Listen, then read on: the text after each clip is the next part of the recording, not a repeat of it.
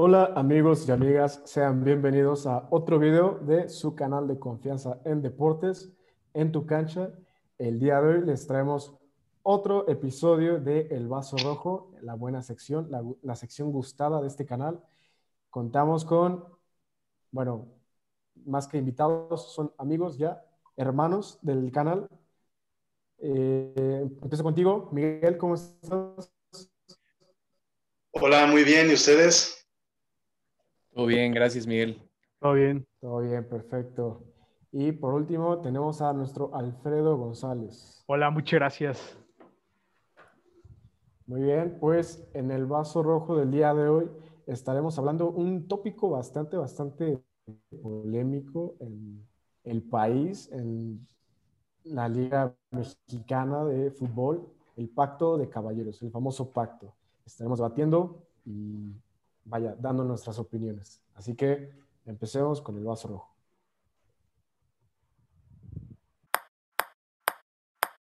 Antes de, continuar con este video y de cederte la palabra, Miguel, para poner un poco en contexto a la gente que nos está viendo rápidamente en qué consiste este, este tema, básicamente los jugadores eh, a nivel mundial ante la FIFA, cuando terminan contrato, quedan como agentes libres y tienen esta libertad, como su nombre lo dice, para poderse contratar con el equipo que así lo deseen. Eh, dentro del fútbol mexicano, a partir del 2012 me parece que se empieza a tratar como de forma oficial, vamos, el pacto de caballeros.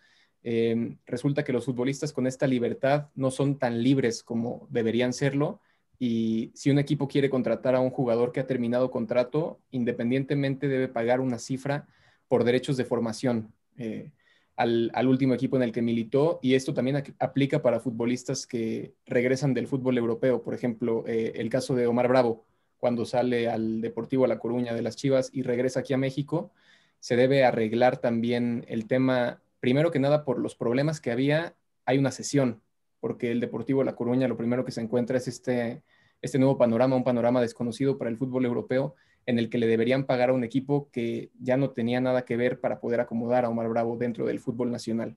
Entonces, eh, Miguel, ¿tú qué piensas de, estas famosas cuotas, de estos famosos pagos por los derechos de formación que, no tienen sentido, no tienen justificación, incluso cuando es un equipo, pues como lo mencionaba en el caso de Omar Bravo, ¿no? Que le tienes que pagar a alguien, a un equipo en el que ni siquiera te está dando al jugador simplemente es el último equipo en el que el jugador estuvo dentro del fútbol mexicano y resulta absurdo pensar que se le tiene que pagar, aparte del equipo dueño, al equipo anterior dentro del fútbol mexicano. ¿No crees que es algo exagerado? Sí, definitivamente es una más de las malas prácticas que existen en el fútbol mexicano, que bueno, ahora se considera que, eso ya es algo del pasado, que ya no existe, pero sí, eh, no, sabemos eh, si de otra de otra forma, tal vez no con, exigir el pago de los derechos de formación, pero seguramente eh, pueden todavía aplicar ciertas cosas para pues blindarse entre los propietarios del fútbol mexicano. Eso sí, ha, afectado mucho al, al, talento nacional. Como mencionabas, el caso de Omar Bravo, para poder regresar al fútbol mexicano tuvo esta traba. Eh, entonces, pues sí, es, es, una práctica muy negativa para, el fútbol mexicano, porque además este, no es algo que, que, se permita, es algo que va en contra de, de la, del reglamento de la FIFA. Y bueno, sí, justamente eso solo pasaba en México. Ahora con la Asociación de Futbolistas Mexicanos, pues veremos qué, tanto puede avanzar el tema y, mejorar las garantías para los futbolistas mexicanos. Quisiera preguntarte, Alfredo, ¿qué opinas del Pacto de Caballeros? ¿Cuál es la percepción que tienes? Y también eh, creo que la pregunta clave aquí es, se dice que ya no existe, se dice que fue abolido, pero ¿cómo podemos eh, considerar que eso pasó con un pacto que nunca estuvo escrito en ningún lado, con un pacto que nunca existió, si le podemos llamar de esa forma, eh, ¿Tú qué piensas de, todo este tema? Bueno, antes que todo, muchas gracias. Y creo que es una, desgracia que le pasó al fútbol mexicano durante pues, más de una década completita. Lo vimos en todos nuestros equipos, yo creo, lo vimos con jugadores de gran calidad y algunos que tal vez no salieron a Europa, por ejemplo, pero de todos lo hemos visto. Creo que bueno, me da gusto saber, y como lo mencionaste, que bueno, hace ya un año en la apertura 2019, supuestamente se erradicó ya de manera oficial el pacto de caballeros. No estoy muy seguro, creo que habría que meterse mucho más a fondo, pero, pero creo que es un tema pues muy delicado porque justo como dijimos al principio, ha mermado no solo la calidad de los futbolistas en el país, sino también de la liga de fútbol mexicano. O sea, como hemos discutido en otros, en otros programas, la Liga de Fútbol Mexicano tiene ahí sus trabas y una de esas muy grande, y aunque no se habla mucho, creo que no se habla mucho, es el Pacto de Caballeros. Entonces creo que es un tema pues bastante difícil que vale la pena analizar y vale la pena platicar.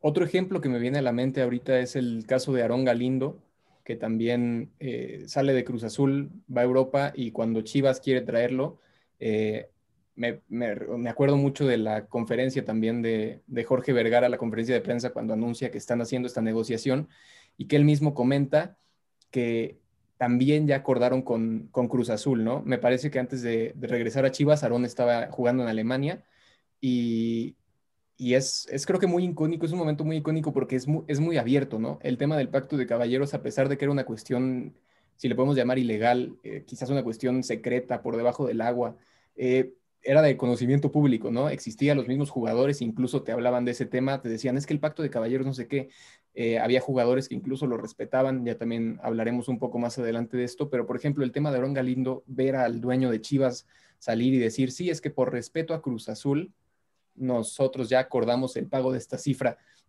¿Crees, Arinobu, tú que, que respeto es la palabra? O sea, ¿crees que ¿Hay motivos realmente para tú tenerle que pagar a dos equipos en ese caso? Pagarle al equipo alemán, que me parece que era el, el Eintracht de Frankfurt, y, después pagarle también a Cruz Azul. ¿Te parece lógico? ¿Tiene sentido? No sé si respeto sea la palabra adecuada para describir este pacto. Eh, creo, que, creo que la palabra que estaríamos buscando aquí es injusticia, porque a, final de cuentas, el que sale más perjudicado en este acuerdo son los mismos jugadores. No, no tienen la libertad de poder escoger dónde quieren militar, dónde quieren desarrollar sus habilidades. Y pues, como todo en, en la vida en la Liga MX, creo que ya llevamos varios videos hablando de, bueno, mal de la liga, pero que tampoco nos da como que ciertas herramientas para hablar bien de ella tampoco. Creo que desde que se dio a conocer el pacto de caballeros, hubo un declive eh, poco a poco, que con el paso de los años ha estado... Llegó a un clímax, por decir. se fueron varias cosas en la liga, pero creo que el detonante de la decadencia de la liga fue el pacto. Y también, eh, como lo mencionabas, el tema con los, con los jugadores, ¿no? Cómo el jugador sale afectado y hay, este, pues básicamente había, vamos a hablar en, en pasado, tres posibles repercusiones para el jugador. La primera de ellas, que fuera vetado. La segunda, que evidentemente no se permitían estos traspasos a equipos rivales. Eh, era inimaginable ver que un jugador que terminaba contrato a lo mejor con los Pumas pasaba al América o de América Chivas, digo, evidentemente esa es una cuestión mucho más complicada por la historia de ambas instituciones, pero era muy, muy difícil ver eso. Y también en algunas ocasiones los jugadores eh, necios o que hablaban en contra de esto terminaban quedándose sin actividad. Entonces, ¿tú qué piensas, Alfredo? Eh, porque a final de cuentas creo que los futbolistas son los principales afectados, pero como decía Arinobu, los menos culpables de esta situación, ¿no? Eh, es bien sabido que eran mucho peores las repercusiones si un futbolista sabía, salía a hablar públicamente de este tema, si criticaba esto, si tú tenías 28 años, 27 años y decías lo que estaba pasando, pues olvídate, ¿no? Eh, los típicos famosas frases de los directivos de, pues, se acabó tu carrera, ¿no? Entonces, como futbolista, si, si nos ponemos en ese lugar, ¿tú qué hubieras hecho, Alfredo? ¿Cómo, ¿Cómo ves esa situación, quizás intentándonos poner en los zapatos de la víctima en este caso? Claro, ¿no? Y, mira, déjame, te platico un ejemplo que estaba leyendo, bueno, ya hace un tiempo, del Piojo Alvarado, ¿no? Que él mismo sufrió esto cuando estaba en Celaya, el Necaxa tenía interés por él, ¿no? Entonces él, él, narraba y decía, mira, yo la verdad es que tuve una frustración tremenda, porque imagínate, nosotros vemos el talento que tiene el Piojo y nos ponemos en el lugar de un futbolista joven de 15 y 16 años jugando en un equipo de la Liga de Ascenso en ese entonces, un equipo pues ya de primera división te quiere llamar y pues los directivos no te dejan, ¿no? Qué frustración, o sea, te dan ganas casi casi de, bueno, pues ¿qué hago con mi carrera, no? O sea, me quedo aquí, me quedo en Celaya, me quedo en la Liga de Ascenso, ¿no? Y obviamente fue la paciencia, ¿no? Pero ¿cuántos futbolistas no habrá desde las fuerzas básicas hasta, los, hasta la primera división que pudieron haber tenido una carrera satisfactoria aquí en México y terminaron siendo banca, reserva o simplemente jugando, pero sin nunca destacar. ¿Por qué? Porque los mismos directivos nunca les permitieron crecer. Creo que eso es algo que, bueno, yo como futbolista tendría esa frustración y tal vez hasta esa impaciencia de que acabara todo, ¿no? Digo, afortunadamente hemos visto ejemplo de resiliencia de muchos otros futbolistas que han logrado sobrepasar esas barreras, pero creo que sí, también eso es algo que le da la torre al futbolista mexicano, ¿no? Es pues yo tengo todas estas trabas y ¿por qué aquí en el país vecino no? ¿Por qué en Europa no? ¿Por qué yo sí? ¿No? Tocas un punto muy, muy importante, Alfredo, en la parte sobre todo del desarrollo. Ya lo habíamos comentado, Miguel, en muchas ocasiones. Eh, ¿Por qué volteamos a ver al fútbol estadounidense y vemos un gran desarrollo? Vemos futbolistas jóvenes yendo a equipos importantes y aquí en México no. Eh, ¿Consideras tú que este tema del pacto de caballeros provocó, al menos durante sus 15 años, eh, casi 20 años de duración, el retraso del que hoy estamos sufriendo las consecuencias? Sí, totalmente, porque algo muy claro y algo que, pasaba con este pacto es que eh, los, directivos, los equipos, querían colocar a los jugadores una vez que terminara su contrato eh, dentro de la liga y queriendo sacar la mayor cantidad de dinero posible. Una cantidad que menos hace 20 años iban a pagar eh, equipos europeos por esos jugadores. Aquí, como ya eran futbolistas consagrados, que, eran conocidos por toda la gente y todos los equipos o, varios equipos tenían interés en ellos, pues era mucho más fácil sacarle un, mayor beneficio vendiéndolos aquí eh, internamente. Entonces, en comparación a la MLS, creo que allá es importante y, piensan por, por, la selección y por el, por el fútbol, por el nivel de, su fútbol, que va a contribuir más un jugador que se va a ir muy joven, incluso sin un nombre, se va a ir a, alguno de, los, de las ligas más importantes de Europa, va a adquirir conocimiento y en un futuro va a llegar a algún equipo de la MLS a aportar tanto con el nombre que ya formó como con el nivel que adquirió, va, va a aportar mucho más. Entonces, ese es un, ejemplo y una comparación de lo que sí hacen positivamente en la MLS a comparación de México con los futbolistas jóvenes. Y bueno, también con, los futbolistas eh, consagrados, no solo con, los jugadores jóvenes. Vemos, eh, bueno, más bien, la pregunta principal que a mí me surge alrededor de todo este tema es, ¿dónde queda la autoridad eh, de las organizaciones dedicadas al fútbol en México, ¿no? A nivel liga, a nivel federación, ¿por qué nadie se hacía cargo de estos temas? Y sobre todo, pues ponernos a pensar qué otros intereses había ahí, ¿no? No solo era el interés o la famosa protección económica a la que se apelaba de decir, no, es que yo protejo a la otra institución mexicana para que no pierda eh, dinero. ¿Qué, crees tú, Arinobu, o qué te hace pensar a ti, qué te lleva a cuestionar esto sobre, sobre la federación, sobre la liga, sobre cómo se maneja el fútbol dentro de nuestro país? Es que yo creo que esas instituciones, esas asociaciones que supuestamente deberían de impedir eh, este tipo de asuntos, existen, o sea, han estado desde siempre. Sin embargo, y lamentablemente, eh, en el país en general, el mexicano tiene una idiosincrasia de, pues de corrupción, de vamos a hacer lo que nos beneficie más, a pesar de que no sea lo más ético posible o legal. Entonces, em, en mi punto de vista, siempre han estado, pero se hicieron de la vista ciega. Em, es muy complicado erradicar un problema en el fútbol, en la federación, si desde el país como eh, gobierno o, como población, pues no, no cambiamos también esa ideología de vamos a hacer lo que nos convenga, eh, a costa de, los demás. Alfredo, si yo te pregunto eh, así de bote pronto, ¿crees que ha tenido algún beneficio o tuvo en algún momento un beneficio el pacto de caballeros? Para alguien, para alguien, eh, no independientemente, o sea, no solo los jugadores, pero ¿crees que alguien realmente salía beneficiado, incluso los directivos? Porque a veces yo me pongo a pensar, ¿realmente ellos obtenían un beneficio o era mínimo como para imponer más que nada el control, ¿no? Porque a lo mejor podríamos pensar que ese beneficio sería el control y no tanto un beneficio económico. Pero tú qué, tú qué piensas? Esa es una, una muy buena pregunta.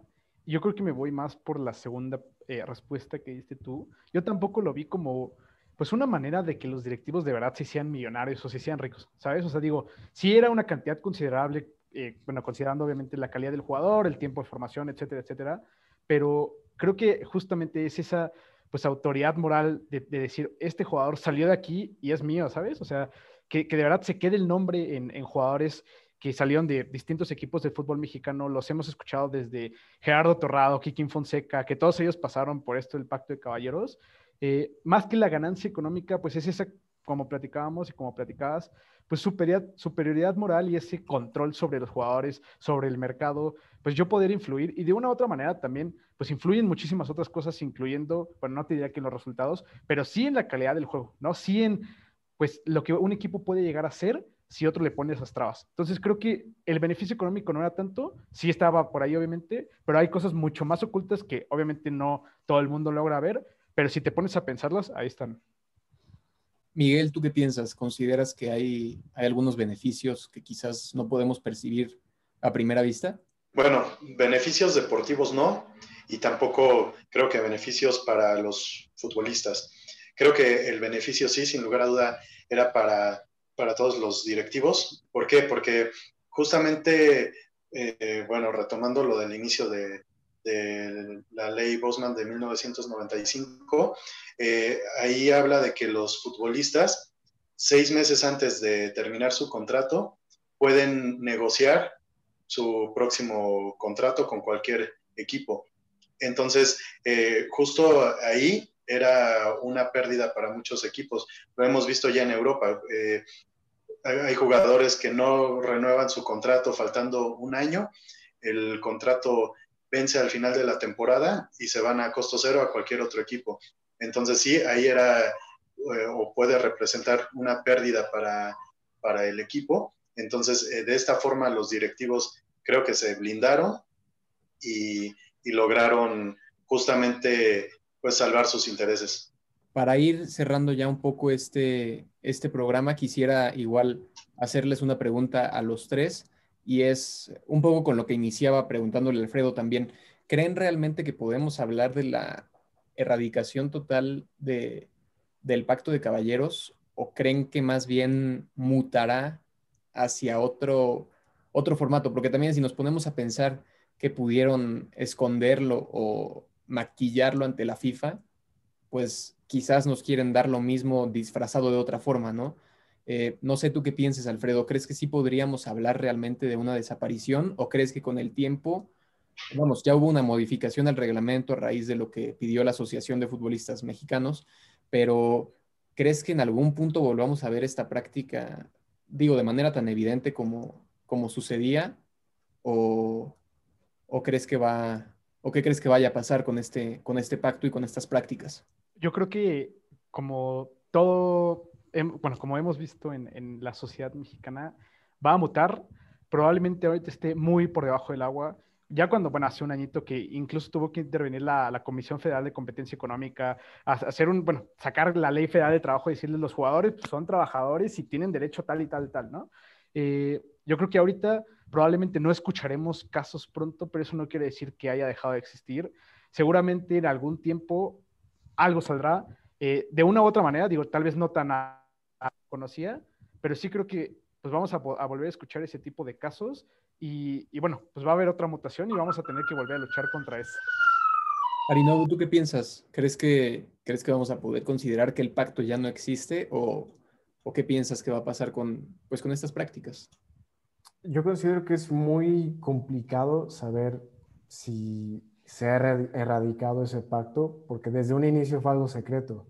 Es, es es como una secta secreta. Sabemos de los Illuminatis, aunque nunca los hemos visto o conocido alguno. Es lo mismo con el Pacto de Caballeros. Incluso me acuerdo de una conferencia de prensa que el Piojo Herrera alguna vez dio, hablando del mismo, de la misma erradicación, entre comillas, del pacto. Nos asegura que algo que supuestamente nunca existió, dejó de existir. Entonces, es, es complicado. Y en caso de que se haya erradicado, yo no creo. Chance, eh, como dice Alfredo, ha, ha, mutado a otro, a otro pacto o en otros términos. Miguel, ¿tú qué, ¿tú qué piensas? También creo que es importante poner el ojo en los futbolistas jóvenes, quizás de categorías inferiores, ¿no? Porque a lo mejor esta práctica ha desaparecido en, los niveles importantes o en, la primera división, vamos, pero quizás también cuestionar un poco de qué está pasando con, con casos de futbolistas jóvenes, con casos de futbolistas que ahora están en la liga de expansión, como ponía Alfredo el ejemplo de la extinta, el, el extinto ascenso con el Celaya y el Piojo Alvarado. Eh, ¿Tú qué piensas, Miguel? Pues justamente tocas un tema muy interesante porque sí, eh, ya supuestamente este pacto no existe más desde el 2019, pero justamente por otro lado terminan con, con la liga de ascenso, crean la, la, liga de expansión y con ella muchos futbolistas pierden su trabajo. Entonces creo que eh, viene una por otra, ¿no? Eh, de esta forma están afectando también a muchos futbolistas con la desaparición de, de sus equipos y de sus puestos de trabajo. Entonces, ahí vemos un ejemplo eh, negativo que precisa, no tiene que ver con el pacto, pero sí fue una medida muy arbitraria que se tomó.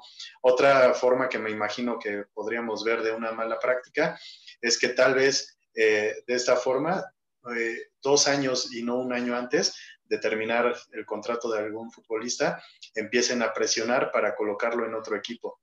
Entonces, son, son de las cosas que se me imagina que en las que podría mutar este pacto de caballeros. Pues va a ser muy, muy interesante ver cómo evoluciona este tema. Yo también soy de la idea de que no, no podemos darlo por muerto.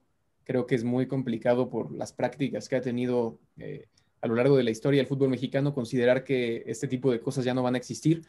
Pero no sé si quieran agregar algo más antes de que despidamos este video.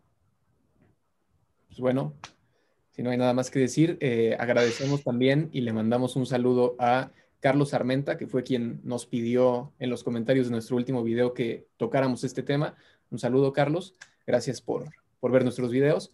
Y a Miguel y Alfredo también les agradecemos enormemente por estar con nosotros otra vez. Fue un placer haber podido platicar con ustedes de este tema y esperamos tenerlos de vuelta muy pronto con nosotros también.